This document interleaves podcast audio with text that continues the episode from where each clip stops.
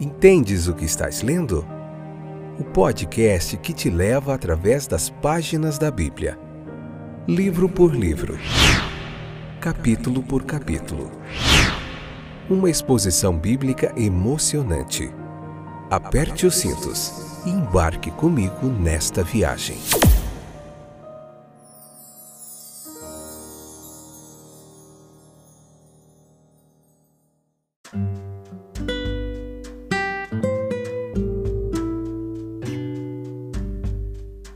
Olá, eu sou o Fábio, estou de volta, tudo bem com vocês?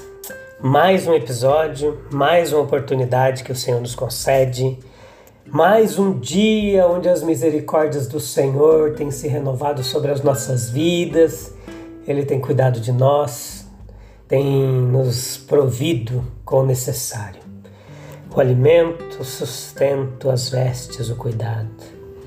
Obrigado, Jesus, por mais um dia e por tudo que tu tem feito. Então vamos lá? Hoje, Levítico capítulo 19, parte 2, episódio de número 414, quinta temporada, momento especial de reflexão, de aprendizado da palavra de Deus. Que bom que vocês estão aí. Vocês não cansam, hein? Vocês estão aí de novo? Ô povinho animado para estudar a palavra de Deus. Vamos lá então. Vamos falar um pouquinho da honra desse capítulo 19, o que, que ele fala sobre honrar, tá bom? Tem muita coisa interessante. Então é incerto se receberemos a honra que nos é devida. É bastante incerto. Possivelmente deixamos de receber algumas a que temos direito. Provavelmente já experimentamos esse mal em maior ou menor medida e conhecemos a dor do coração que acompanha. As duas passagens que serão conectadas aqui no texto nos lembram que devemos prestar atenção ao que? Vamos lá esses detalhes. Leia o capítulo 19, pega um caderninho para você anotar aí, que tem muita coisa que vale a pena você anotar. Aqueles que carregam o peso dos anos, olha o que diz o texto: Tu te levantarás diante do idoso, daquele de cabeça grisalha, e honrarás a face do velho. Aqueles que viajaram muito na estrada áspera da vida e estão desgastados por muitas e tristes experiências sobre os quais repousam as privações da idade, eles carregam um pesado fardo um fardo que devemos respeitar. Eles são como soldados feridos em quem a batalha da vida deixou suas cicatrizes. E essas são marcas de honra que exigem o tributo da juventude. Aqueles que alcançaram a sabedoria. Os jovens tendem a pensar que podem alcançar as alturas da sabedoria sem escalar laboriosamente os declives da experiência. Eles descobrem que estão errados. O tempo prova cada geração de homens que a sabedoria, seja ela da terra ou do céu, só é adquirida pela disciplina da vida. Há homens que passam pela vida humana e nada aprendem durante a passagem. Mas a loucura da juventude ainda se apega a eles.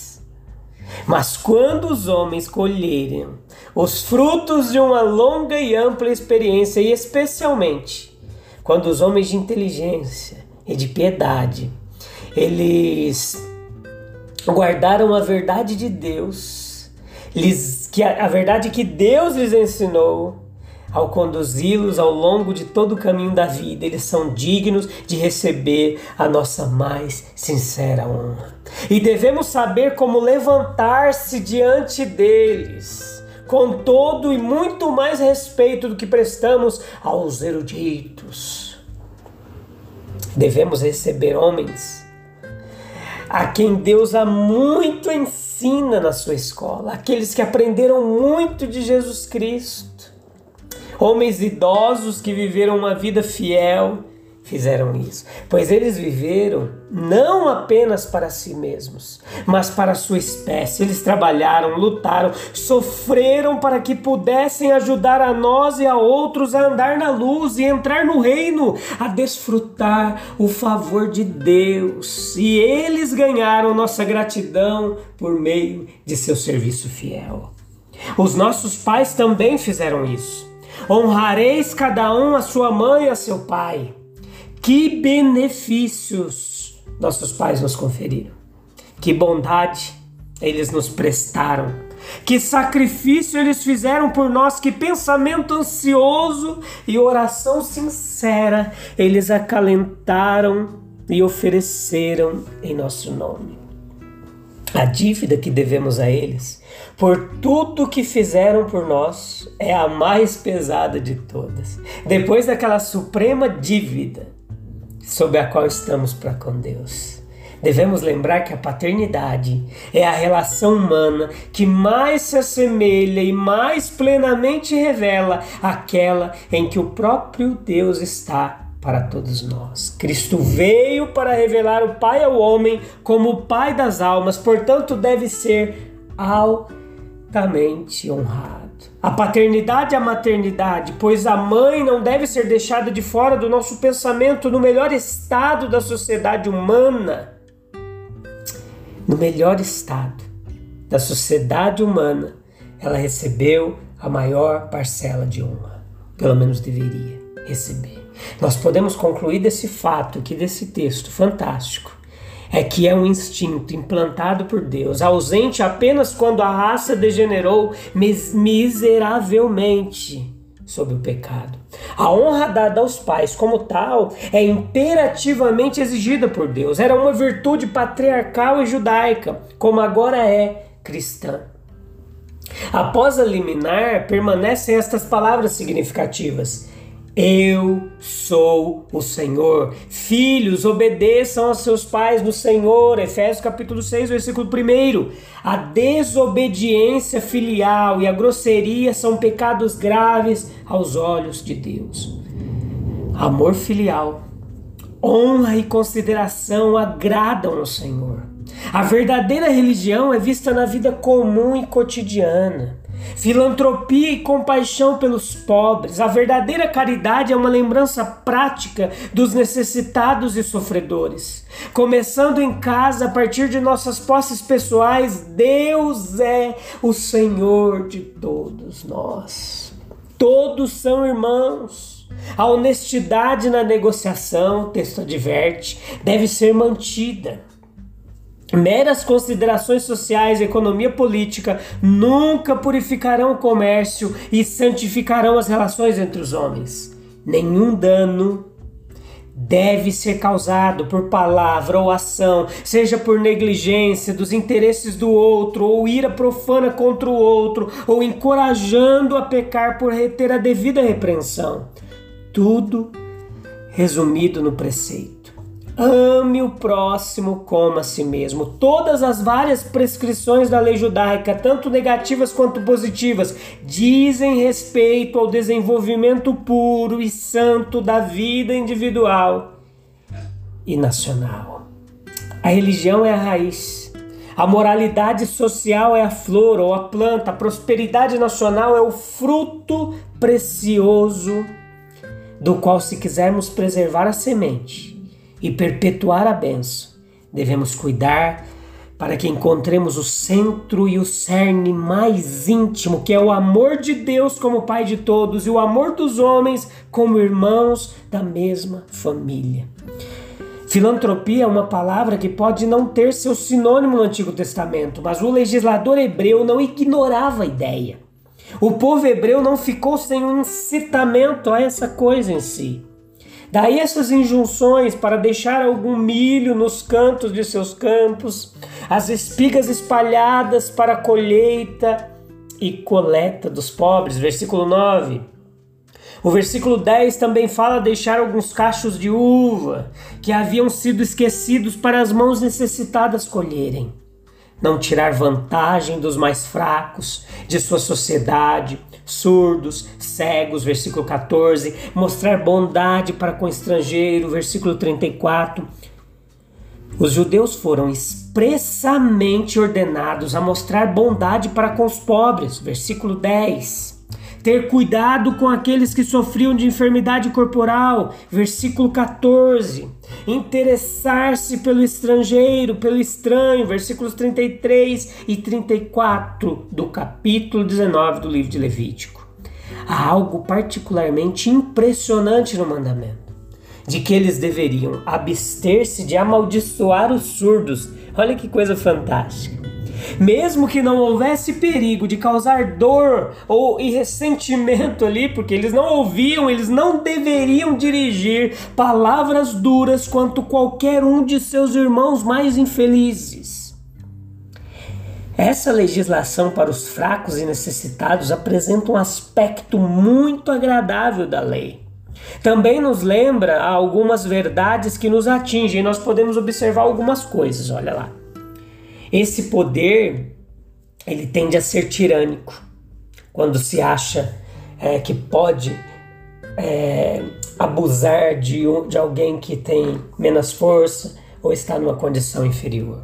A história das nações, das tribos, dos indivíduos é a história da afirmação, da suposição. Os fortes sempre se mostraram prontos para tirar vantagem dos fracos.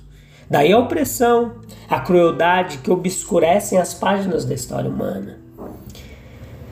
Deus deseja que sejamos justos uns para com os outros. Na maioria dos casos, se não em todos, não podemos receber nenhum crédito por nossa força superior e jamais podemos reivindicá-la.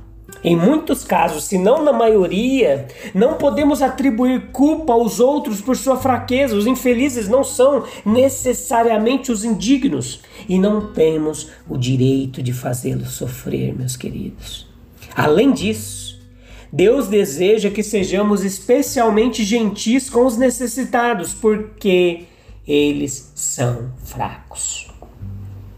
Aqui estão esses estatutos em relação aos pobres, e não é só em Levítico aos aflitos, estrangeiros. As escrituras todas têm isso. As escrituras devocionais falam mais plenamente desse dever sagrado. Você encontra lá em Salmo 41, verso 1 e 2. Salmos 112, verso 9. Os profetas também pronunciam sua voz ainda com mais força. Isaías 58, 6 e 8, versículo. Ezequiel capítulo 18, versículo 7, Neemias capítulo 5, versículo 10 ao 12, Jeremias capítulo 22, versículo 16, Amós capítulo 4, versículo 1. O nosso Senhor também nos evangelhos, com maior ênfase, nos recomendou consideração para com os fracos e desamparados Mateus capítulo 10, versículo 42, Mateus capítulo 18, versículo 6, versículo 10, versículo 14, Mateus capítulo 25, versículo 34 ao 40, etc. Os seus apóstolos falaram e escreveram da mesma maneira. Paulo escrevendo aos Romanos, capítulo 12, versículo 15, escrevendo aos primeiros Coríntios, capítulo 12, versículo 26. Mas o que acima de tudo deve nos levar a ter consideração pelos mais pobres e fracos de nossa comunidade é o pensamento de que fazê-lo, presta atenção nisso, é verdadeira e enfaticamente divino. O próprio Deus, ele sempre agiu de acordo com esse gracioso princípio. Ele interpôs para salvar os filhos de Israel porque eles eram fracos e aflitos. Repetidas vezes ele estendeu seu braço de libertação, salvando-os dos fortes e poderosos da terra. Neste princípio divino, ele lida com todos nós, ele conhece nossa estrutura e sabe que somos pó. Sim, como um pai se compadece de seus filhos, ele se compadece daqueles que o temem. O nosso Salvador lidou com excelente consideração em todas as suas relações com seus discípulos, sem discernimento, sem apreço e agora Ele está lidando com tolerância graciosa para conosco em toda a nossa fraqueza, pobreza e deficiência de nossa condição e de nosso serviço prestado. Nunca nos pareceremos tanto com o nosso misericordioso Mestre como quando falamos e agimos com consideração para aqueles que são mais pobres, mais fracos e mais desamparados do que nós. Ao fazer a colheita, os proprietários são instruídos a poupar os cantos de suas colheitas, deixa o que caiu para os pobres. O que falha nas mãos do ceifador não deve ser recolhido novamente, mas deixado para trás. Assim, ao coletar a safra, os galhos soltos devem ser deixados para os pobres e estrangeiros. Não devemos considerar desperdício aquilo que vai para ajudar alguém. A colheita e a vindima são estações de alegria, tais estações devem ser também estações de caridade. A bondade purifica e assim aumenta a alegria. O mandamento era: não furtarás, não prejudicarás o teu próximo. Colher a, a colheita ali por muito pouco seria roubado do pobre o que lhe é devido. Não agireis com falsidade, assim não deve haver dissimulação de defeitos nos artigos colocados à venda por algum comerciante. Não deve haver representação falsa de valores, seja na venda ou na compra nem minta um para o outro. Aqui é onde complica. Quando uma mentira é praticada em negociações falsas, a próxima coisa a fazer é proferir uma outra mentira para encobrir a mentira que você já falou. E aí uma falsidade ela chama a outra para manter a mentira em evidência. Não jurareis falsamente pelo meu nome. É outra ordem com base no princípio de que mentiras são invocadas para apoiar a ocultação de um erro, juramentos são subornados para apoiar mentiras. E assim o pecado gera pecado, o pecado e sua descendência torna-se cada vez mais degenerado. E esse último é uma maldade terrível. Não profanarás o nome do teu Deus. É apelar para o Deus da verdade para confirmar, confirmar uma mentira. O salário do contratado não ficará contigo a noite toda até pela manhã. É o meio de sua vida. E uma vez ganho, não pertence mais ao empregador, é o que dizia a lei. Tá bom, meus queridos? A gente volta no próximo episódio, a gente vai ver 19 até a parte 4, capítulo um pouquinho grande. A gente volta para ver a parte 3 e eu te encontro lá. Tá bom? Vamos juntos, firmes e constantes, sempre avantes porque cada minuto que a gente passa debruçado sobre o texto bíblico, isso vai fazendo uma transformação tão grande em nosso interior e vai reverberar em nossos pensamentos, em nossas ações, em nossas atitudes. E o nome de Jesus Cristo vai sendo cada vez mais glorificado. A gente se vê lá no próximo episódio. Um abraço. Deus abençoe. Tchau, tchau.